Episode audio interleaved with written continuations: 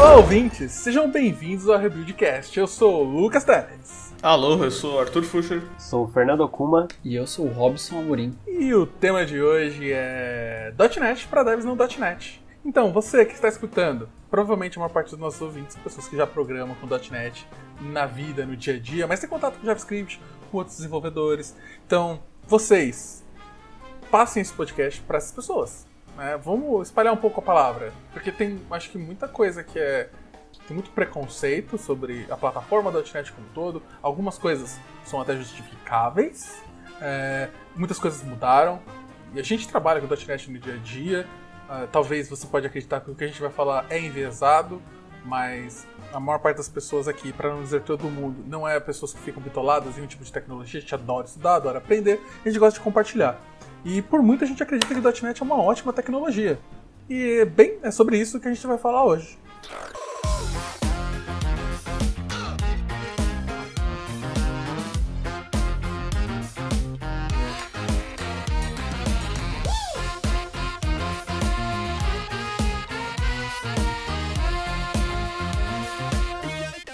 É, pode ser que seja um pouco envezado aí, porque eu puxo a sardinha pro, pro .NET mesmo. É isso aí. Cara, é normal, eu acho. Porque, assim, querendo ou não, é o, a plataforma que eu mais trabalhei na minha vida. Passou recentemente Visual Fox Pro, eu trabalhei 5 anos com Visual Fox Pro, gente. Mas hoje acho que o .NET como um todo passou. Por mais que eu não esteja hoje trabalhando efetivamente com .NET, uh, eu cheguei a passar essa quantidade de tempo. E na prática, eu tive oportunidade de trabalhar com outras coisas. Eu cheguei a cogitar trabalhar com Node, eu cheguei a cogitar trabalhar com C, eu passei numa entrevista de C para trabalhar com RP. Depois de um tempo, vendo para onde o .NET estava indo, eu não, não quis mudar. Então, para mim, valeu total a pena continuar. É, e eu não me arrependo nem um pouquinho hoje em dia. Eu acho que a primeira coisa para uma pessoa que não é .NET, ou até mesmo para quem é, porque quando eu comecei a codar com C Sharp, eu não entendia dessa pataquada aí. Que é .NET. .NET é C Sharp, C Sharp é .NET, é o mesmo nome para a mesma coisa. Eu acho que essa é a primeira dúvida. É, então, o .NET ele é tudo, né? Ele é a nossa plataforma aí como um todo.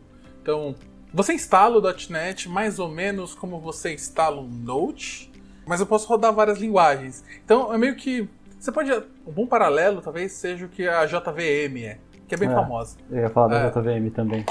Porque na JVM você joga roda Kotlin, roda Java, roda Clojure, e no .NET você joga C Sharp, você roda F Sharp, você roda Visual Basic, ou algumas outras linguagens aí, tipo Iron Python, esse tipo de coisa. É, só que eu não gosto da comparação porque o CLR, que é o. E aí, você que está escutando, é, o, o, CLR é como se fosse a VM, a JVM mesmo, né, que é o que vai interpretar o seu código para rodar na sua máquina, para transformar aquilo em bytes que o seu computador realmente entende. É, não é necessariamente uma VM. O nível de abstração de, de, de, de, como você tem controle sobre aquilo não é igual ao da JVM. Ele é muito mais um runtime mesmo. É alguma coisa que você manda e ele interpreta um código especial lá e ele transforma isso em coisas, em comandos para o seu computador. Na prática, então, só para deixar bem claro, existe uma linguagem intermediária que é comum para tudo que é .NET. Certo? A gente chama isso de IL, que é de Intermediated Language. Então, toda linguagem compila para isso, e isso é interpretado em runtime. Então, por isso que você tem o, o, CLR, que é o Common, Common, Language Runtime, que roda, sabe interpretar esse, esse, essa linguagem do IL e transformar isso em comandos para o seu computador. Né? E é por isso que tipo, é a comparação com Java, porque você consegue rodar isso em praticamente qualquer coisa. Você não está criando binários nativos para aquele é, para aquela plataforma. O .NET é como se fosse a caixinha que tem o, o C Sharp ali, o Visual Basic, uhum. o F Sharp, né? Sim. Por mais que a gente não possa, a gente não pode tirar o mérito de que, sim, C Sharp é o carro-chefe do .NET. É, mas ele não é o .NET. Pô, eu fiquei sabendo do IL muito tempo depois que eu já trabalhava com .NET. Eu nem sabia disso daí. E é engraçado, porque você não precisa necessariamente saber desses, disso, né? Desse detalhe. Mas é, é, legal quando você começa a entender como é que funciona né, esse, esse ecossistema e até onde ele é extensível, né? Então, para quem tá pensando em começar aí, tipo, não, não se assuste, não precisa, você não precisa saber disso tudo, mas que tem um monte de coisa legal ali por baixo, tem, né? Detalhes de implementação, no caso. Tipo, mais pra frente você é legal saber, mas não é algo que, que vai mudar principalmente se você está iniciando agora. É, é, mais um detalhe, é mais uma curiosidade de você saber como é que isso roda por trás dos panos, do que necessariamente uma coisa que você precisa saber agora. Acho, inclusive, né, no, no, começo, não saber disso não vai fazer diferença nenhuma, assim, no, no seu dia a dia. E assim, muitas pessoas conhecem o C Sharp já, já viram. Há alguns anos atrás, né, assim, querendo ou não, C Sharp e Java principalmente, hoje JavaScript também já conquistou isso, mas de um jeito bem do seu jeito. É, mas por muito tempo, C Sharp e Java eram as linguagens de line of business, era a linguagem de, de empresa grande. Tudo por ter sempre uma empresa grande por trás. Muitas pessoas, muitas empresas optavam exatamente por causa disso, por ter algum tipo de segurança em cima disso. E eram linguagens muito parecidas, tanto C Sharp quanto Java. E um boom de orientação a objeto, que também aconteceu nos anos 2000 principalmente. E muita gente acabou criando um feeling meio negativo, né? C Sharp, exatamente por ser essa linguagem mais de business, de que toda empresa grande usa, né, dos dinossauros e tal. Isso não é uma verdade hoje. C Sharp não é um COBOL, que parou há 10 anos atrás e as pessoas só usam porque sim. É uma linguagem que tem evoluído. Né? Ela tem. Literalmente, ela, hoje eu acredito que ela não deixa uh, nada a, a, a dever com outras linguagens modernas, como. Eu vou dizer quase nada a dever com Kotlin, com Swift, em quesito de funcionalidades, de moderniza modernização, de evolução. É, C Sharp é uma linguagem que você. É, tanto que se você provavelmente mostrar um código moderno hoje, para uma pessoa que só codou em C Sharp em 2005, ela vai olhar e vai falar: Isso não é C Sharp, mas nem por uma. Hum? Principalmente depois dessas, da última versão, né, que incluiu até os records no C Sharp e tem mudado bastante. Né, a linguagem tem tem evoluído, né? Tem ficado bem bem mais fácil, assim, de você fazer as coisas, eu acho, né? Até uma pegada mais funcional. É, eu, eu sinto bastante esse aqui do .NET como um todo, assim. Eu não sou uma pessoa que mexi com seja VB, seja C Sharp, sei lá, muito tempo atrás. Eu, eu acho que eu sou mais recente nesse mundo. Mas eu sinto que eles, a galera tem se esforçado cada vez mais, talvez eu diria eu uso o termo de correr atrás do prejuízo. Mas eu acho que é tipo não deixar as coisas morrerem e, e conseguir colocar funcionalidades para poder né, melhorar é, a vida das pessoas que estão desenvolvendo, né? Porque meio que essas pessoas elas têm que usar, senão sua linguagem vai morrer, certo? Uhum. Então, eu, eu, eu tenho visto um esforço bem grande, né? Então, sei lá, a gente falou do C Sharp, que evoluiu bastante, mas aí para agora, pra galera de funcional, é, tem F Sharp, né? Dentro do, do mundo do .NET. Então, você não precisa sair do .NET para para procurar uma linguagem funcional e que graças ao Teles aí eu estou descobrindo esse mundo aí. É, então eu sinto que tipo tem bastante coisa, né? Até nas últimas versões do .NET você vê eles com uma preocupação muito grande em uh, na dev experience, né? Na experiência de desenvolvimento do, do, da pessoa que está desenvolvendo. Então, é, eu sinto que, tipo, não é, como você falou, não é algo que ficou parado. Então, tanto C Sharp como F Sharp, como todo o contexto do .NET está evoluindo, então, tipo, vindo com uma com bastante novidade, né? Inclusive o F Sharp é uma linguagem muito bem feita, gente. Ela não deixa nada a dever com outras linguagens funcionais. De novo, eu não estou sendo. É difícil vocês acreditarem provavelmente que eu não estou sendo enviesado, mas é, é, seria minha linguagem funcional de escolha, assim, se eu pudesse sempre fazer algum projeto. Por exemplo, se o, o, o que está te bloqueando, porque está vindo de JavaScript ou de algum outro tipo de linguagem, é o paradigma de orientação a objeto, porque você não gosta de orientação a objeto, tá tudo bem. Tá bem servido aqui. Pode vir com, com o coração aberto. Tem um outro ponto também que é, que é, que é comum, é um conhecimento comum das pessoas de muito tempo atrás, porque nunca foi muito. Foi um fato de que .NET rodasse fora do Windows. É, mesmo antigamente a gente tinha o Mono, que é uma implementação do .NET para Linux, que foi feito assim por uma galerinha que gostava muito de .NET, mas não queria, gostava muito de Windows. Mas um suporte oficial, por exemplo, de rodar C Sharp, F Sharp no Linux ou no Mac, era não existia?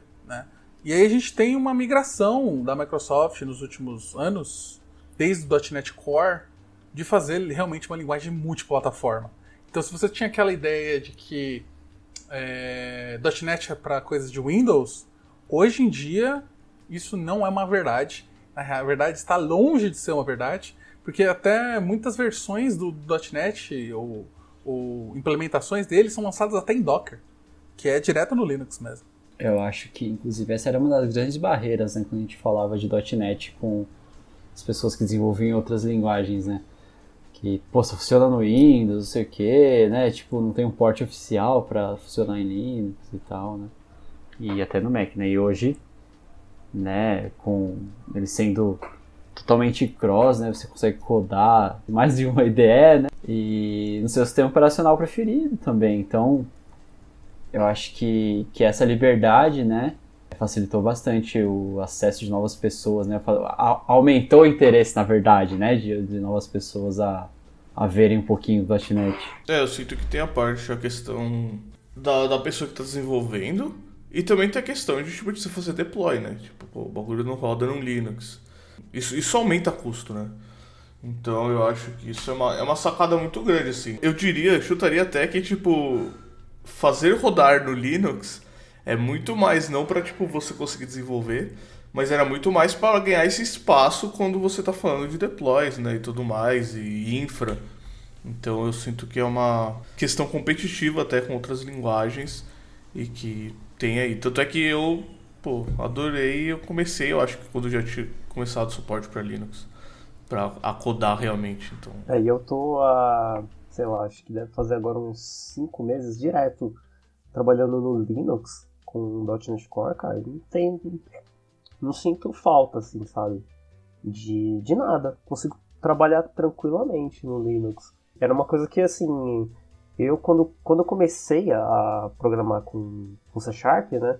Eu, eu vim do Delphi e essa migração de, de linguagem foi exatamente porque o Delphi estava começando a ficar meio difícil de ter suporte ou de ter é, novas coisas, novas features, né? E aí a empresa que eu trabalhava estava procurando para que lado migrar. E uma das possibilidades era Java e a outra possibilidade era C Sharp.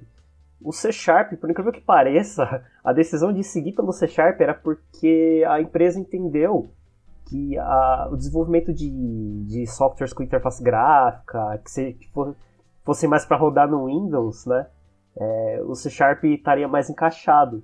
Então a decisão nem foi por causa de ser da, de, das melhores qualidades do .NET, mas era por causa porque seria para desenvolver aplicações Windows. E no final das contas, né, assim, é, por minha sorte, eu acho que eu fui para uma linguagem que eu acabei me adaptando melhor, me dando bem, assim. E no final das contas, né, o que todo mundo fala assim, ah, mas aí você vai ficar preso lá no Windows, né, vai ter que ficar, não vai poder fazer aplicação para Linux, para outras plataformas que você ia conseguir fazer com Java, aí ó, toma essa aí ó, agora eu tô aí ó. é, sobre, sobre, inclusive, a maior parte dos projetos .NET Core que eu fiz, é, projetos realmente foram para produção, foram deployados em Linux. Assim, tipo, a, a, maioria absoluta. Eu acho que teve um só que não foi. Então, tipo, é muito mais barato e funciona igual, se não melhor. É, e eu acho que isso vinha muito por causa do Visual Basic, né? Porque eu acho que todo mundo tinha muita referência do, de aplicação Windows que era o Visual Basic por muito uhum. tempo, acho que.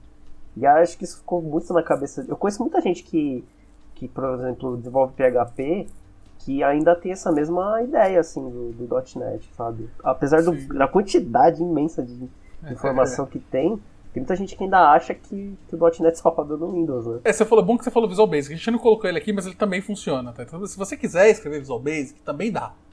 Fica aí a dica. Nada contra o Java, assim, tipo... Eu não gosto, particularmente. Java teve um problema que eu acho que a linguagem ela ficou estagnada durante muito tempo. Eles estão correndo atrás do rabo agora.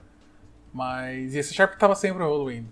Então, até de um tempo relativo para cá, ainda mais com a... Eu acho que o .NET Core puxou o Java um pouco, inclusive, quando o C Sharp começou a evoluir mais rápido. E, de novo, o framework só rodava no Windows. O .NET Framework só roda no Windows. As ferramentais só rodavam no Windows porque era tudo feita pela Microsoft e a Microsoft fazia o Windows. Esse, entre aspas, preconceito não está errado, porque era assim, certo? Então, acho que o, a maior ideia que a gente quer passar aqui é que as coisas mudaram. E uma outra coisa que mudou, que o conhecimento que a gente tem da Microsoft é da empresa fechadona.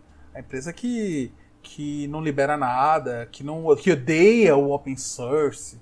E hoje isso deu um giro maior, é tão grande, de que a Microsoft é mais amiga do open source hoje do que muita empresa que, que era open source há 10 anos atrás. Mas essa terra plana capota, hein? Meu Deus. Deus. Pode crer. Mas vamos lá, assim, a opinião do Arthur aqui. Uhum. É porque isso dá dinheiro. Ah, claro. Porque hoje em Claro, dia é isso claro. que sustenta. Então, assim. E, e na real, é tipo, a galera sempre falou isso da Microsoft e tal, mas, galera, toda empresa é assim, tá ligado? Tipo, toda empresa precisa ganhar dinheiro. Então, eles vão pra aquilo lá. Você pode curtir ou não aquilo ali da empresa e tal, mas é meio que, tipo, sei lá, é meio padrão isso. Então, é, pode ter certeza que hoje, tipo, indo pro open source, ela tá conseguindo, tipo, manter um mercado que ela não tinha, né? Então, tipo, mesmo colocando Linux lá dentro e tal, é um caminho pra onde as coisas foram e, e tá tudo bem, né? Eu acho que não tem muito. É, muito essa parada, né? Tipo, querendo ou não queira, as big techs elas vão ter que sobreviver e elas vão fazendo isso de alguma maneira e tal. Mas, é, com certeza, tipo, o fato de open source, pra gente que curte isso e, e ver ali como é que as coisas funcionam, é sensacional, né? É, a gente vê, tipo, questões como o MAUI, por exemplo, coisas novas surgindo e sendo discutidas com a comunidade. É, eu fico só de olho, porque eu acho que eu não consigo contribuir de maneira nenhuma nas discussões, mas você consegue ver, né, as pessoas que realmente usam, é, propondo, ou seja mesmo features, por exemplo, o, o Teles vira e mexe manda né, alguma sugestão de feature pro F Sharp e tudo mais. Pô, isso é sensacional. E receber uma resposta, né, de por que sim ou por que não aquilo lá que você mandou faz sentido e tudo mais. Então, pô, isso é um, é um, é divisor de águas, né, pra quem tá dentro ali de uma comunidade que eu acho que não tem tamanho. Com certeza não é. A Microsoft não tá fazendo isso porque ela é boazinha. Porque ela entendeu que isso era o melhor pra ela. Só que é, eu, eu acho que o valor tá exatamente nisso. Tipo, lógico que mudou aí umas. Uma galera teve que mudar de- da direção, da, da- de toda a equipe de desenvolvimento da Microsoft pra conseguir chegar nisso. Porque, tinha uma mentalidade fechada mesmo no passado. E aí muitas empresas que são open source que foram compradas aí, ou se dizem amigas do open source, Oracle, é, não fazem isso. Não, não chegam nem metade do que a Microsoft faz. Você tem noção? De novo, não é porque ela é boazinha, mas é uma visão completamente diferente do que você esperaria da Microsoft. Acho que há uns dois, três anos ela foi a maior contribuidora do Linux, do kernel do Linux. É claro que era para rodar melhor no Azure, mas ainda assim foram evoluções do Linux feitas pela Microsoft. Você tem noção do que é isso, gente? É, é- é bizarro até. Eu lembro que quando eu tava lá na faculdade e tal, na programação, eu tive Java, né, na faculdade e tal. E aí ele falava, não, eu quero saber desse negócio de Microsoft, tudo fechado, né, open source, não sei o quê. e a- esse é outro lance, né, da, de uma barreira que a galera tinha também, né, pra não conhecer .NET, né, é tudo, tudo fechado, né, só a favor do open source e tal, não sei o quê. Né? E aí, claro, que entra o lance que o Arthur e Teles comentaram, de que a Microsoft não colocou como open source porque ela é boazinha, ela né, paz e amor. Não, é porque ela viu que dá dinheiro, mas né, a gente consegue extrair vários benefícios disso né, enquanto desenvolvedor. É, fora que a, a galera que trabalha com, com .NET, o fato de cons- você conseguir olhar o- os códigos-fonte e tudo mais, é, o pessoal acaba ficando profissionais melhores, né? Você consegue entender melhor o que está acontecendo ali. E o objetivo de, a gente, de você trabalhar com desenvolvimento de software é resolver problemas. E se você está usando uma ferramenta que quando dá um problema você não sabe resolver, isso não serve, né? Tipo, só vai piorar o trabalho ou você vai conseguir resolver menos problemas com essa tecnologia. E aí, consequentemente, vai acabar ficando obsoleta, porque ninguém vai querer usar aquilo. Porque quando dá um pau, ninguém sabe resolver. E aí? E assim, vale lembrar também que a gente tá falando que tem muita coisa open source, mas não significa que tudo é open source. Sei lá, SQL Server. Tem algumas coisas estratégicas da Microsoft que não é open source. Por mais que você tenha um SQL Server que roda em Linux hoje. E é extremamente tranquilo, com Docker e tudo mais.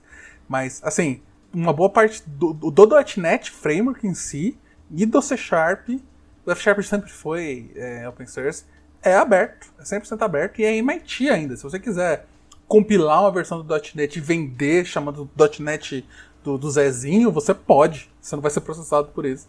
Entendeu? Tipo, esse é o nível.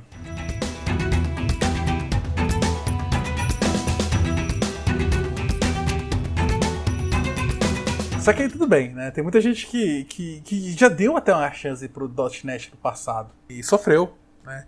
E uma boa parte, principalmente quando você está falando de desenvolvimento web, uh, tinha existe um ranço enorme assim de uma tecnologia chamada Webforms.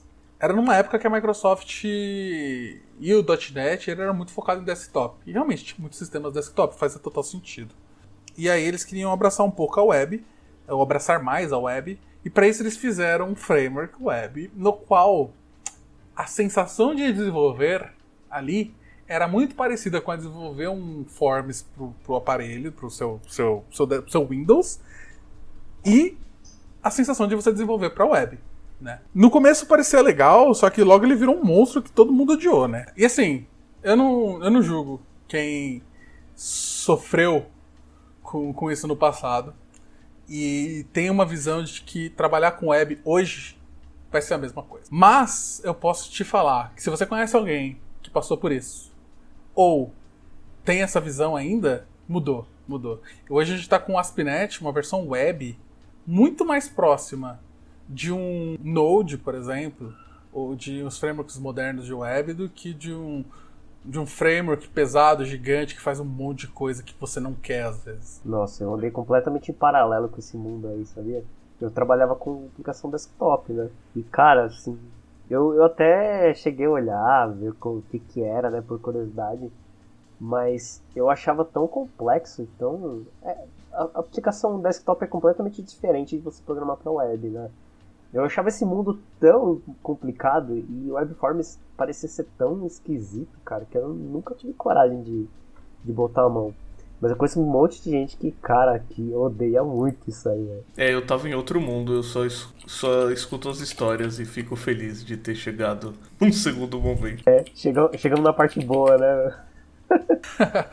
Mas, e ainda tem outra coisa, né? Que aí né, é uma reclamação comum que eu vejo, é a parte do Visual Studio, né? Porque, putz, eu preciso, primeiro, vou, vou pegar as pessoas que estão no Windows. Eu preciso pagar pelo Visual Studio para conseguir brincar, estudar e aprender .NET, C Sharp? Uh, e como que eu me viro se eu tiver em outros SOs? Tipo... Não, não precisa pagar. É, o, já tem um tempo, né? Eu acho, não lembro quando que saiu, mas já tem um tempo que o Visual Studio ele tem tipos diferentes de licenças, né? E falando do, do caso do Windows aí, né? Se tiver no Windows, ele tem tipos diferentes de licença, né? Então você consegue ter a licença gratuita do Visual Studio, né? É muito completo, né? Tem poucas features que são muito específicas que o Enterprise tem e essa versão gratuita não tem. Essa versão a gente chama de Community, né? A Microsoft chama de Community, que é para a comunidade mesmo. E você pode codar com ela, né? Ela só, só não pode usar para fins, acho que fins comerciais. Então empresas, na verdade, se não podem usar a community, o community, né? Teria que ser uma versão professional e tal. Mas você, enquanto pessoa desenvolvedora, pode baixar lá e instalar e codar tranquilo. Tem a maioria das funcionalidades que você espera que uma IDE boa vai ter, lá tem até um pouco mais. o Visual Studio realmente é muito bom, do Windows. O do Windows, né? Deixar isso bem claro. Eu acho que essas funcionalidades que é mais do, do Professional, do Enterprise, acho que se você tá, é uma pessoa que vai fazer uma coisa sozinho, talvez tenha features ali que nem faça sentido também você ter, porque eles ajudam você a trabalhar em equipe, né? Ou fazer alguma aplicação um pouco mais complexa, que talvez se você está fazendo sozinho, você nem vá usar isso. Se eu não me engano, o community ele é equivalente ao professional. Ele é a questão do professional é que você realmente pode usar ele em empresas e para cobrar. Ah, Mas em questão de features ele é idêntico. Aí o Enterprise tem algumas coisas a mais que são profilers e ferramentas e coisas do tipo. Mas eu tive a impressão, eu posso estar falando uma bobagem gigantesca aqui, aí, né, quem estiver ouvindo aí, dá uma pesquisada, mas eu tive a impressão que acho que até o community até um certo ponto, se você tem uma empresa tipo Tipo, você só, é só você, vai, uma microempresa. Eu acho que até um certo faturamento, acho que você consegue desenvolver software ali é, sem ter que necessariamente ter uma licença professional. Mas uhum. eu tenho a impressão que eu vi isso, sabe? É, eu, tenho, eu, eu, também acho que eu vi isso. E aí eu vou deixar isso aí de lição de casa para os ouvintes. É... Olhem lá o, a licença, mas eu acho que eu me lembro que realmente empresas pequenas, sei lá, até um certo tipo, até um faturamento. Não sei se era por faturamento, ou quantidade de pessoas, ou ambos, você ainda poderia usar o community. Mas eu não consigo te afirmar com certeza, então eu não uso isso como uma fonte de verdade. E, bem, a gente está falando muito do Visual Studio do Windows, porque recentemente a gente tem o Visual Studio para Mac. Olha só, quem, quem diria? Né? É, mas não se empolga muito, não, porque ele é. Dói. Se empolga muito, né, amor? É, ele resolve os problemas. Ele compila, v- v- vamos simplificar a frase. Ele compila o seu projeto no, ele no Mac. funciona, ele funciona, ele tem suas inteligências, assim. É. É. que se você já está acostumado com o Visual Studio do Windows, Como ele ideia. é horrível. Como ideia do ele é horrível. Mas pensando, tipo, você não tem nada, ele é muito bom. Então, É, então vamos, vamos alinhar as expectativas, né? Você tá com o Visual Studio do Windows, tá? Chegar aqui no. chegar no Mac e falar, ah, vai ser igual. É, e vai ter que baixar um pouco aí a expectativa pra não dar uma frustrada muito grande, né? sim, sim, total, é, com certeza. E você sempre tem, uma- tem outras opções também. Uma que é muito comum e é a que normalmente eu dou preferência é o Rider, que é a ideia do JetBrains. E aí, nesse caso, sim, aí ela é paga. Aí não tem o que fazer. Então ela tem um custo lá anual que você precisa pagar para ter. Mas aí, nesse caso, eu, eu falaria que até, né, dependendo do que você vai fazer e né, a partir do final deste ano, né, com a vinda do Maui, eu recomendaria usar o Visual Studio Code, que eu acho que funciona melhor, né, tem vários plugins que vão ajudar no desenvolvimento, Uhum. né, e, e ele vai funcionar, ele funciona já hoje melhor do que o Visual Studio for Mac, né. O Visual Studio for Mac ele veio de um port, se não me falha a memória, ali do Xamarin. Studio, né. É o Xamarin Studio. É, o Xamarin. Studio é a evolução do Mono Develop. E aí ele virou. É um Frankenstein na prática. É o Frankenstein. E aí, falando sério, não é que ele, que ele seja ruim, é que muitas das coisas você fala, ah, nossa, eu vou fazer isso. Ah, não, não funciona direito, sabe? Não tem. Né? Ah, eu vou ver aqui a, o output do meu teste, tá truncado, tá trincado, truncado. né? Você tem que pegar e colar no Notepad. Então são esses cortes de papel, né? Esses paper cuts, né? Que, Sim, que sim. deixam a gente muito triste. É, assim, e o VS Code ele é realmente bem ok. Ele não é uma experiência de DE, mas ele é uma experiência decente. Ah, Tanto é, para é, C Sharp quanto para F Sharp. É, você consegue navegar no código, você consegue compilar o seu código, rodar, debugar. É o básico do que uma ideia deveria te dar, e ele é leve, porque no fim é o VS Code, né? Sim, ele é muito bom. Super recomendo. super vai funcionar em qualquer SO que você tiver. É, você tem mais. Ah, é, ainda voltando no Rider, eu sei que o Rider é pago, gente. É, só que você tem 30 dias de trial. Depois disso, ele começa a te reclamar, falando assim: você pode usar. Mas é por 30 minutos, aí eu fecho. Então, por um tempo, eu tava usando isso como meu Pomodoro. Nossa, Fica aí a dica. sério que é assim, velho? Cara, É. que absurdo. Ele fecha na sua cara? Não, ele dá uma mensagem, falou: Ó, você precisa fechar. Eu vou salvar e fechar suas coisas. Então, Ah, eu, mas eu concordo, é tipo Pomodoro, ele dá o tempinho ali, solta o alarme e fala assim, ó, tá na hora de tomar uma água. Então, eu literalmente tava usando ele como Pomodoro, ele tava maravilhoso. E, é, tipo, teoricamente você consegue usar de graça. E Imagina assim, você ganha a IDE e a feature de Pomodoro. De graça. Brains- a gente Brains falou assim, nossa, vou sacanear esse pessoal, eu vou fechar a ideia. Aí o pessoal, puta que da hora. E assim, se você quer ser mais roots ainda, é, é possível você configurar, por exemplo, um setup de .NET ou F Sharp com um Vim ou com um Emacs. Porque ambos têm o seu language server. O do C Sharp é o Omni Sharp e do F Sharp é o FS Complete. E aí você consegue configurar com language server, se um Vim, ou se você tiver no Emacs também com algum tipo de language server, você consegue conectar e ter IntelliSense, navegar, quase tudo que você tem no VS Code, na verdade o VS Code usa essas ferramentas por baixo dos panos. Então, na prática, se você quiser, se você tiver um plugin de, de, de, de, de language server pro seu, seu Notepad, você pode usar o Notepad, sem problema. Uma, uma outra coisa do Rider é, se você tiver uma biblioteca uh, .NET, você consegue submeter para JetBrains e se ela for uma... é, eles têm alguns critérios lá, mas é tipo bem tranquilo. Eles podem te dar uma licença válida por um ano e que você pode renovar, né? Então, isso também é bem interessante. E aí você consegue usar ele de graça, inclusive com todas as coisas. Eu tenho a licença e, e se não me engano veio licença de tudo, tá? Não só do Rider.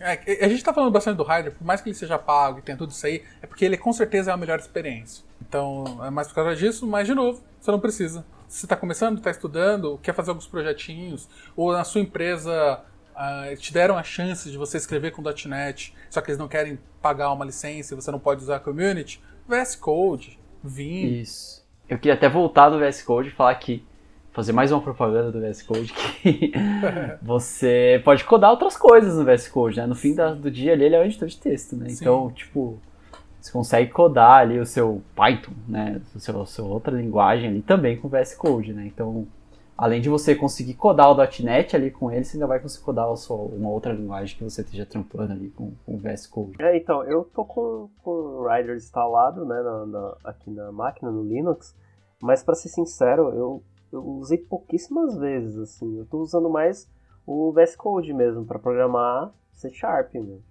E não tô sentindo, assim, falta de muita coisa, não. Tem algumas coisas que, lógico, você, é, é, mais trabalhoso do que se estivesse, sei lá, no Visual Studio do Windows, né? Porque é, o Visual Studio do Windows é uma mãe, né, cara? Faz tudo para você.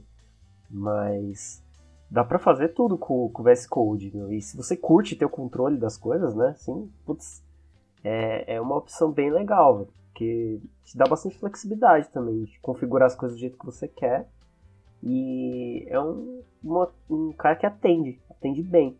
É, uma outra coisa também que é interessante é que .NET, assim como assim como Java, tinha uma, uma fama de ser meio lerdo e não ter boa performance e tudo mais. Eu não sei se isso era uma verdade mesmo no passado, mas eu entendo que ele era bem mais lento do que ele é hoje. É, a gente tem alguns benchmarks, inclusive, de, do ASP.NET em comparação com outros frameworks, e ele é muito bom. Tipo, ele é realmente muito rápido. É tanto que a gente estava começando a medir a velocidade de, do, do, do ASP.NET em quantos nodes mais rápido ele está. E, e mesmo para programação de alta performance, por exemplo, C Sharp, você pode escrever baixo nível se você precisar. Então, é, no quesito de performance, eu ter que lidar com isso, é, o, os, os, últimos roadmaps, inclusive do .NET Core, pré-.NET 5 e provavelmente daqui para frente ainda vai ter mais, foi muito focado em performance.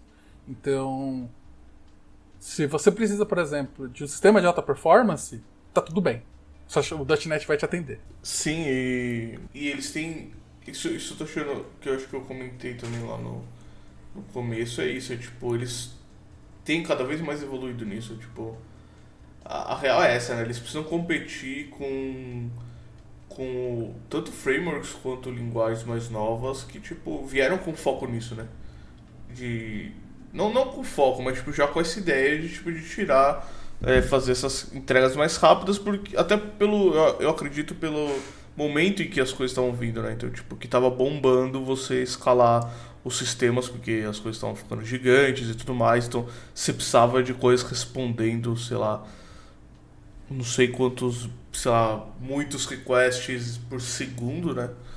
Então eu acho que isso veio uma, uma crescente nesse sentido, né? E uhum. é. E é o .NET respondendo a isso, né? Então uhum. é muito bom ver isso. É, se você pega os benchmarks entre as versões do .NET Core, teve tipo versão que é quatro vezes mais rápida, cinco vezes mais rápida que a anterior. Então, tipo, foi uma preocupação bem grande quando eles estavam construindo o .NET Core.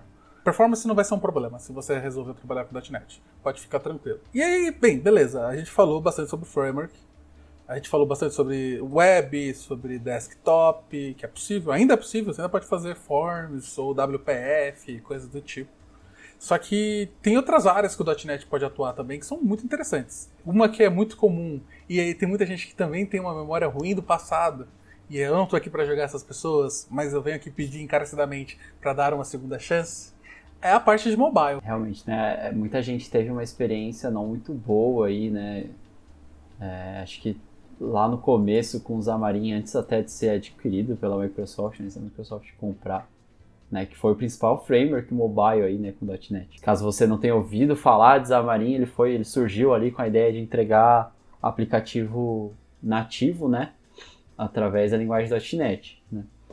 E aí a experiência dele no começo não era muito boa, né? Então era difícil de fazer o setup, né? Os erros não eram claros, era difícil de corrigir, né? Dava muitos problemas, né? Você tentava compilar, não compilava.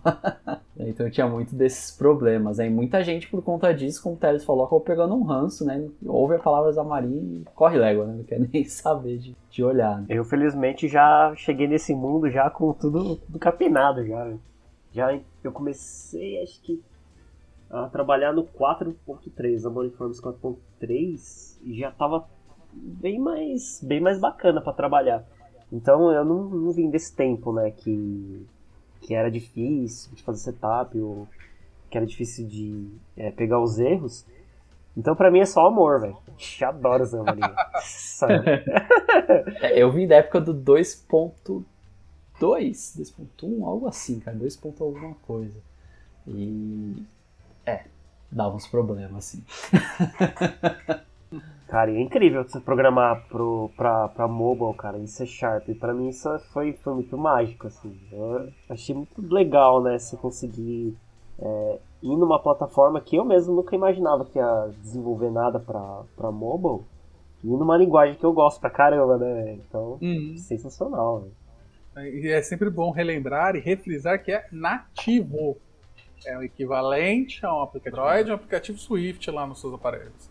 Não é algo, não é um WebView, nem nada do tipo. Se você quiser fazer WebView, até dá, mas não é esse é o ponto. Eu passei por um, por um por uma época que estava difícil, demorava para configurar, nada funcionava, o template padrão não funcionava. Então se você passou por isso, está tudo bem. Hoje em dia, eu até, di, di, até digo, estava mais fácil de configurar um aplicativo para rodar com Xamarin do que ou para iniciar um projeto Xamarin do que eu tive o mesmo projeto em React Native. Né? Eu não tô falando que no React Native era ruim, mas eu tô falando que ali é uma, em comparação tá tão fácil quanto. E, e vamos lá, né? É, o Xamarin é antigo e foi um dos precursores também, né? Dessa ideia de cross, desenvolvimento cross, que entrega aplicativo nativo ali no final, né? Não híbrido, nativo, né? Então, como precursor ali, né? Ele acabou tomando muita martelada, né? Então, muita coisa ele foi resolvendo ao longo do caminho, né? Aí depois surgiram outros N frameworks, né, mais recentes que já pegaram ali, né, o caminho asfaltado, né? Então, então vamos lá, né? Sim. E assim, Xamarin é um nome que vai entrar em depreciação nos próximos tempos aí, porque agora vai virar o .NET iOS, .NET Android, MAUI principalmente, é, que promete também uma, uma revolução no, no, no, ciclo de desenvolvimento da, da de, de, mobile com .NET. De novo, você pode fazer isso no seu VS Code. O que é maravilhoso. Não é uma coisa específica ali do, do, do, do Windows, de novo. Nossa, não vejo a hora. Caraca. Eu tô muito ansioso, velho. Cara, e isso é muito é, incrível, né, meu?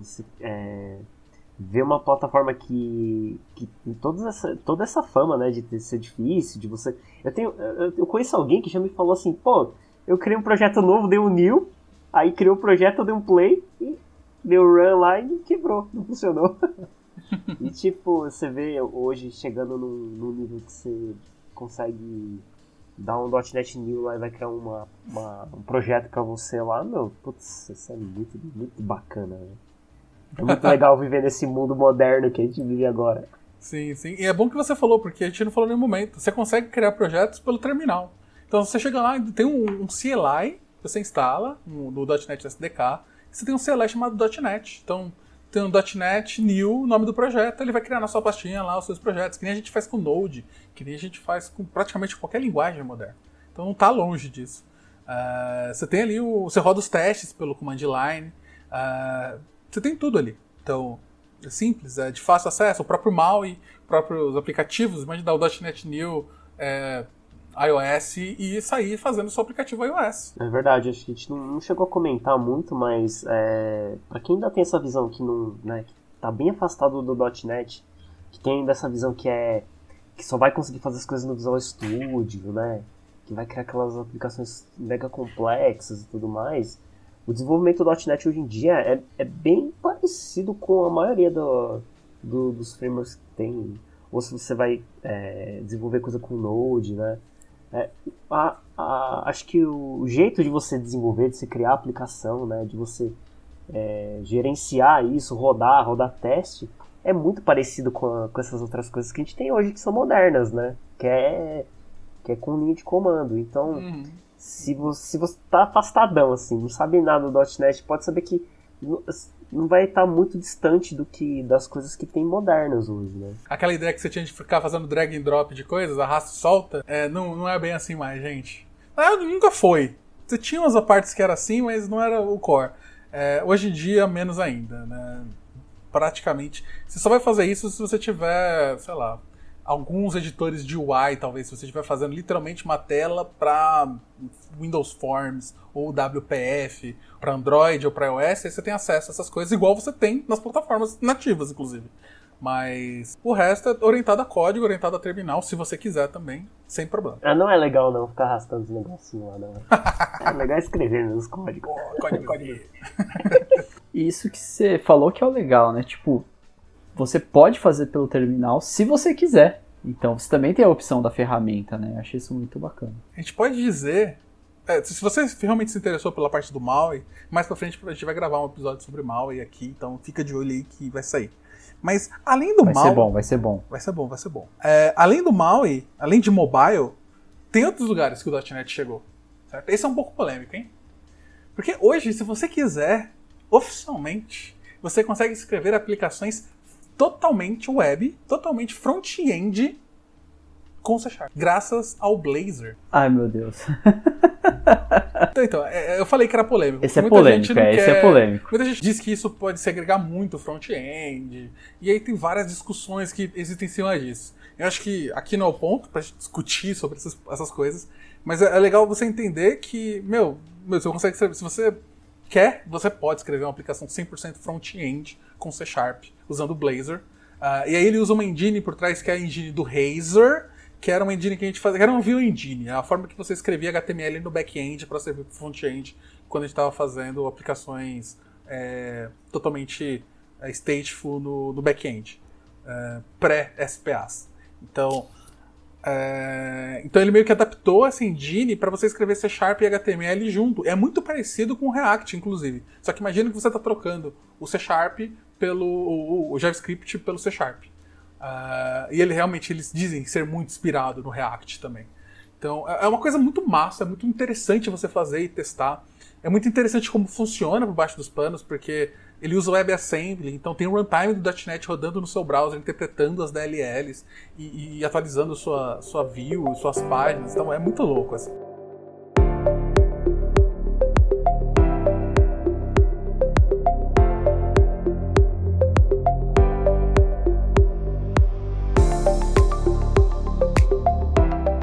É, e a gente não para ainda no front-end, porque você fazer o quê? Eu tô falando, C Sharp é o novo JavaScript. Sabe onde mais que a gente consegue chegar? Fácil. IoT. Olha aí, eita, isso Olha eu gosto, hein? Esse eu gosto. Puta, a Microsoft resolveu enfiar esse .NET em tudo que é lugar, né? E aí tá rodando, meu, impressionantemente rodando em tudo que é coisa. E essa parte do IoT é legal, que eles criaram uma, uma parte, né, uma, umas bibliotecas lá que, que abstraem um monte de, de, de hardware já. E, e aí você vai conseguir rodar o, o .NET, por exemplo, na arquitetura ARM, né? Na, por exemplo, na Raspberry Pi. É, e é, é, assim, é muito simples, é muito, muito fácil de, de você programar. É que é, a única diferença é que quando você está rodando o .NET lá no, na Raspberry, é, eu acho que a, a gente está bem próximo de rodar o, o .NET mesmo, né, lá na, Raspberry, mas por enquanto acho que a gente só roda com mono lá. Mas funciona bonito lá, é uma beleza só. É, você consegue também rodar em container, é, que é, a gente já tem alguns containers que você consegue compilar também, né? É, a gente já tem não, né? Já tem acho um tempão containers que você roda em arquitetura ARM. E aí, se você sobe um container que tem o .NET e põe o seu código lá, desde que você dê as permissões corretas para esse container Docker, ele vai conseguir acessar o hardware e você vai acionar pino, vai ler pino, vai ler sensor, vai fazer tudo e em cima de uma de um container Docker que pô, vai garantir que vai funcionar tudo direitinho, cara, é muito impressionante. E o que você vai fazer é importar lá essas bibliotecas de acesso ao hardware e é, é muito intuitivo, porque ele abstrai boa parte da complexidade de hardware, de inicialização de de sensores, de pinos, de um monte de coisa lá. Você só vai dando os comandos se você está habituado com C Sharp, meu, é muito gostoso assim de programar é, para coisas de IoT. E fica fácil, né? Porque é um ambiente é, conhecido. Então, é, boa parte, se você vai fazer uma aplicação que conversa com algum, alguma API ou que faz alguma integração, provavelmente se você já trabalha com .NET, né, com C Sharp, a parte que você não vai saber é exatamente a parte de acessar hardware, que ele já abstrai tudo. Então você praticamente sabe tudo. Vai conseguir fazer um monte de coisas já com, com uma Raspberry Pi, por exemplo. Você, aposto que você ouvinte não esperava por essa. É, cara, muito incrível. Sim. Isso aí, eu acabei de ver, eu tô aqui, no dia da gravação desse podcast, eu acabei de ver no Twitter que acabou de lançar Fez pro Switch, gente. E sabe o que é interessante? Fez é um jogo clássico indie já da, da comunidade, assim e tal. A parte interessante é que Switch é um console relativamente novo, né? O Fez, ele é feito em monogame, que adivinha, é feito em .NET. Olha aí. Olha só. Olha o .NET, tudo que é lugar. então, a gente está caindo aqui, provavelmente, ou não provavelmente, não sei, mas uh, muitas pessoas ouviram falar do tal de XNA, que era um framework de desenvolvimento de jogos para Xbox e PC há muitos anos atrás, que a Microsoft parou de dar suporte. Porém a comunidade, porém a comunidade continuou o suporte dele. E é um framework ativo até hoje. Então tem o Fast, a gente pode forçar e falar que o Hades ele é uma evolução do monogame, que é um jogo muito famoso também. É, outro que é famoso, Stardew Valley, é outro. É, tudo feito em .NET. Stardew Valley é feito em .NET? É, em monogame. Você tá brincando? Não tô brincando, é sério. Caraca! Desculpa, eu amo esse jogo, eu acho ele muito bom. Não, tem vários. Bastion também, é, Towerfall, vários jogos que são feitos em monogame, que é a evolução do XNA. E assim, é, e ele é totalmente de graça, totalmente open source. E é um framework de jogos que você basicamente instala no Get, uma ferramentinha lá de, de, de lidar com assets, e você sai codando o jogo. Né? Então, e sai jogo profissional aí até hoje com isso. Mas tem outros, outros players para jogos também, que é, que é muito importante. Uma das maiores engines hoje do, do mercado, por mais que não seja, ela não seja feita em .NET, você programa em .NET para ela, que é a Unity, ou Unity 3D, né? Então, você vai escrever normalmente os scripts em C Sharp para ela. E, de novo, é uma das maiores engines de jogos da atualidade. E e aí você vai ter um editor bonitão, com 3D, com viewport, tal, tal, tal. É uma, uma dúvida que eu tenho. Como você está programando na Unity? Eu vi que tem um monte de gente fazendo live agora, fazendo streaming, né? Programando na, na Unity. Quando você está lá na Unity, você é, tem acesso a tudo que tem no .NET lá? Você consegue fazer tudo que você faz com... Se você faz uma aplicação ASP.NET, por exemplo? Tecnicamente, sim. Porém, ele tem algumas peculiaridades. Ele é um pouco diferente do .NET normal. É, principalmente o, o, algumas primitivas de alguns objetos é, são um pouquinho diferentes. Mas, em geral, tudo que você consegue fazer lá no seu C Sharp do dia a dia ali, do, do seu ASP.NET, você vai conseguir fazer na Unity. É tudo que você consegue usar qualquer DLL, qualquer coisa que seja compatível, lógico, com a versão do Net Standard, com a versão do .NET, blá blá blá, você vai conseguir usar na Unity. Então a pessoa não tem desculpa nenhuma para não programar direito no, na Unity. é, uh, é, não tem. É isso aí, né? Inclusive tem bom suporte para testes, tanto unitários quanto integrados, é bem interessante. Você consegue usar .NET para jogos também, e não é... A maior parte das coisas que a gente está falando aqui, gente, não é uma capacidade capada, meia boca que dá para fazer. Não, tudo isso a gente está falando que faz bem. E até falando também né, da comunidade, o Pedro comentou sobre o MAUI, né, que tá, você consegue contribuir ali na formação da nova tecnologia, né, então bastante gente da comunidade contribui, né sempre no Hacktoberfest sempre rola também os incentivos da Microsoft ali para contribuições, né? Isso é, isso é, bem bacana, tem bastante bastante livro. Em geral, né? a gente tem uma comunidade muito é, muito boa. É, o GitHub tá lotado de projetos. Sim, é, concordo. Eu acho que tem tipo, principalmente é, conteúdo em português, tem bastante gente que faz meetup, principalmente agora que tá tudo online. Então tem rolado bastante coisa e tal, meetup, palestra. E então eu acho que tipo é bem massa, assim. Eu, eu consigo, pelo menos, também achar muita coisa que, sei lá, tenho aprendido bastante, estudado. Então, e você vê que tem gente na comunidade bastante, assim. E que fala e que é aberto, sabe, pra, tipo, pra ensinar e pra trocar ideia e tal. Uhum. tá, esse podcast aqui tá cheio de pessoas que fazem isso, que compartilham as coisas. Então eu acho que é. Eu, eu particularmente gosto bastante. Uh, assim, o pouco que eu conheci da comunidade. Infelizmente eu não cheguei a conhecer muito presencialmente, porque é, não deu pra eu ir, sei lá, eu não tava muito afim. Foi uma época que eu não estava mais indo tanto em evento, mas online agora tem sido bem, bem massa, assim. É verdade, teve um tempo que eu tava assistindo umas lives de, de Xamarin, uma galera que faz. Meu, tinha, tinha live de segunda a quinta. E aí de sexta eles ainda ficavam brincando, falavam assim, e aí, quem é que vai fazer live de sexta aí? Tá faltando uma. Cara, tinha live todo dia de Xamarin. Então tem conteúdo pra caramba, velho, pra você aprender. Ou para trocar ideia com o pessoal que tá lá codando, fazendo a live para tirar alguma dúvida. E é legal, né, essa interação entre o pessoal lá e a disponibilidade que as pessoas têm para te ajudar, né, com alguma dúvida ou te apontar alguma documentação, um exemplo, é muito massa. Ah, inclusive se você quer acompanhar algumas lives de Xamarin, de mobile, com .NET e tal, o Ione, é, vou deixar aqui o, o link do, do, perfil dele do Twitch, tá vindo e mexe a semana toda aí fazendo vários projetinhos em Xamarin, Mal e tal, e pode te dar uma visão interessante de como é fazer apps e nessa parte da comunidade também, até comentar que, né, se você tem um pouco de familiaridade, familiaridade, né, consegue ouvir, ouvir inglês e entender, né, a Microsoft Sim. tem os canais dela também, que ela contribui, que ela contribui, ela posta bastante conteúdo, né, de .NET, então, das novas features de C Sharp, né, dos lançamentos do Xamarin, né, das coisas novas, de, de 0 a 100, né, Sim. como chama, né, então, no YouTube, no Channel 9 lá da Microsoft. Então tem bastante conteúdo que a própria, a própria, é claro que é interessante para ela, né? Mas a própria empresa posta, né, bastante conteúdo bem útil, né, bastante relevante assim para acompanhar. Porque é só em inglês, né? Então ficaria mais caso tenha E aquele jabazinho, né, que tem a comunidade do High Five Devs, tem conteúdo sobre .NET, e aí se você já tá ali, que a pouco ele escreveu alguma coisa ali, ó, sobre .NET, que eu acho que é interessante.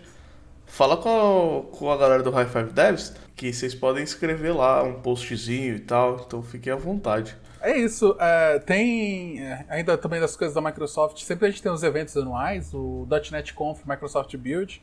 São coisas que normalmente tem várias novidades de várias coisas da Microsoft, inclusive .NET, C Sharp, F Sharp e tudo mais. É, acho que sempre vale a pena dar uma olhada. Assim, tem muito conteúdo. Eu acho que isso é uma das grandes vantagens. Tem muita gente, tem muito. Você vai achar post blog aí de anos da galera que tá fazendo. É, de novo, tem no High Five Devs, tem realmente muita gente gerando muito tipo de conteúdo para quase tudo que você achar. Eu diria que é quase tão fácil quanto você achar coisas de, de JavaScript hoje em dia. o problema do JavaScript é o código rodar, né? Ih, zoeira, polêmica. Mas, ó, e aí, Teles, aí, ó, a gente falou um monte de coisa. Eu, vou, eu quero puxar isso daí. Por onde eu começo? Boa eu não manjo nada. Ó, roubei o seu lugar de host, na cara dura. É, eu diria que a primeira coisa que você vai fazer é ver qual é o SEO que você tá, ir no sitezinho do, do, do download.net e baixar a última versão da SDK ali, ou do Visual Studio, é, como eu disse, se você estiver no, no Windows e preferir um, um, um, um ambiente mais parecido com o clássico, é, de .NET e fazer alguma coisa, fazer um projetinhos. Eu sempre sou a favor de fazer projetinhos. Fala um, fazer um dojo, é, ou sei lá, criar uma API, ver como é que é, sentir a linguagem. Você tem que ter aquele feeling. E aí, como eu falei, tutorial é que mais tem. Então, a, a própria documentação da MSDN ela é maravilhosa, tanto para C Sharp quanto para F Sharp. Você, e tem em português. Então, você pode chegar lá no MSDN, colocar lá, é, iniciando com C Sharp, e ele vai te dar uma introdução muito bonitinha, passo a passo, de como você começar. Sim, é, eu falaria uma coisa só que é por onde não começar, que é não vai começar com Maui agora, porque o bagulho tá em preview, e aí você vai bater muita cabeça e você vai ficar muito triste, porque as coisas talvez não funcionem do jeito certo. É, então, se você quiser ir pra ah, eu curti esse celular de mobile, né? Que dá pra mexer com .NET. Então, por enquanto, cola no Xamarin, certo? Uh, que acho que é uma... É, é a melhor jogada nesse momento, assim, quando a gente fala de mobile. E, assim, se você curte funcional, vai pro F Sharp, assim. Já. Nem, nem olha o, o C Sharp, desculpa. Nem olha o C Sharp, sacou? Vai no F Sharp. Eu tô, nice. tô apaixonado pelo F Sharp. E assim, é, é uma coisa assim, muito boa. E aí sabe o que você faz? Aí se você, pô, tô com uma dificuldade. Aí você marca o Teles no Twitter. é isso que eu ia falar é... também. Marca o Teles. Né? certeza que ele vai querer dar uma força. Pode deixar isso, com certeza. Eu ia te falar, se você gosta de joguinhos, é, o monogame é uma ótima forma de começar também. Tipo, se você quiser brincar com alguma coisa, ah, não quero fazer uma API, com, quero aprender fazendo essas coisas chatas. É, monogame é extremamente fácil de você escrever, então, ou de você começar, e tem muito tutorial também. Você pode procurar tutoriais de XNA. Tem um livro que é XNA 4 by Example, que, embora seja um livro de XNA, ainda, ainda serve para monogame. Então, para fazer joguinho e fazer esse tipo de coisa é bem massa. Tipo, é uma boa forma de, de você é, começar, colocar seus pés ali dentro d'água. É, e mesmo a Unity, por que não? Ah, é C Sharp ali, mas é, é que aí acaba tendo que envolver várias outras coisas que talvez não seja tão legal. Mas é uma opção, uma opção. Se você gosta de games, é uma opção bem válida. É, eu acho que se você quer também começar e dar uma olhada, é, eu tenho muita impressão que quando a gente mexe com coisas muito complexas, fica difícil saber o que é o que ali, né, no, no meio das Sim. coisas. Aí, às vezes, talvez um bom ponto de entrada seja você realmente baixar só o .NET sozinho lá, sem nada, dar um .NET New console e criar uma aplicação mega simples. Só pra você ver acontecer alguma coisa lá com, com C Sharp, né, ou com alguma outra linguagem que você queira usar ali em cima do .NET. Uhum. Mas talvez seja um bom ponto de entrada, né, fazer uma aplicação super simples, só pra ver. Começar a botar o pezinho ali, ver como é que é, como é que eu faço um, uma estrutura de decisão, esse tipo de coisa. Né? É, o famoso Hello World, né? É, fazer um projetinho da velha. Faz alguma coisinha assim, esses projetinhos, como eu falei, projetinho de dojo é muito bom pra você começar a ter o feeling das coisas sem ter que lidar com tanta complexidade como o Fernando falou. É, porque depois você vai colocando as coisas em cima. Fala assim, ah, agora entendi o que é, por exemplo, o C Sharp. Agora entendi o que é o C Sharp. Deixa eu ver qual, que, como é que é que coloca lá a, a, a parte do, do ASP.NET. Ah, ah, isso aqui é as estruturas, as coisas do, do ASP.NET, sabe? E, e aumentando o conhecimento aos poucos. Porque às vezes você entra, que nem o, o Arthur falou, se você já entra lá no MAUI, às vezes tem coisas ali que é, que é muito particular do MAUI, né? Ou que é muito particular de alguma, alguma biblioteca. E é meio que você não consegue separar muito bem o que, que é o que, né? Você não sabe o que, que você está olhando ali. Aí se você vai, acho que do, do mais simples, né, começando uma aplicação console, e vai entendendo aos poucos e aumentando o conhecimento, talvez não fique tão caótico, né? Uhum. Baby, baby steps, né? É, baby steps. O meu é, que você é. querer entrar e falar assim, ah, vou aprender JavaScript, eu vou começar no React. Aí você não sabe o que, que é o que, que é o HTML, o que, que é o JavaScript, o que, que é, está acontecendo ali dentro. Tem uma outra referência também que acho que pode ser bastante útil, que é o Microsoft Learn, que tem bastante conteúdo da Microsoft lá, é, para iniciar com .NET, né, com, com API, né, ou até com outras ferramentas da Microsoft também, né, com Xamarin também, né, se quiser. que aí tem conteúdo em português, é, e aí você vai ditando o seu ritmo de estudo, né. Então ele, tem um path, um caminho para você aprender .NET, né, do básico ao avançado, que aí fica por sua conta. Né? Então você vai lendo, vai fazendo exercícios, né, e é bem legal. É, tem até umas partes parecidas com o que o, Te, com o que o Teles comentou, né? Que você vai rodando no browser mesmo, né? Vai escrevendo seu código no browser para resolver os exercíciozinhos lá. Então dá uma olhada no Microsoft Learn, que também é uma, uma boa opção para aprender .NET. É, eu acho que é isso, gente. Se vocês tiveram dúvidas, achou alguma coisa muito legal, ou se você já é experiente .NET, conhece alguma coisa que a gente não falou e precisa e quer comentar, comenta aí, coloca no link do post, chama a gente no Twitter, pode perguntar, pode falar. Eu acho que é isso. No mais nada mais. Obrigado. Valeu. Falou. Valeu, gente. Aloha, falou.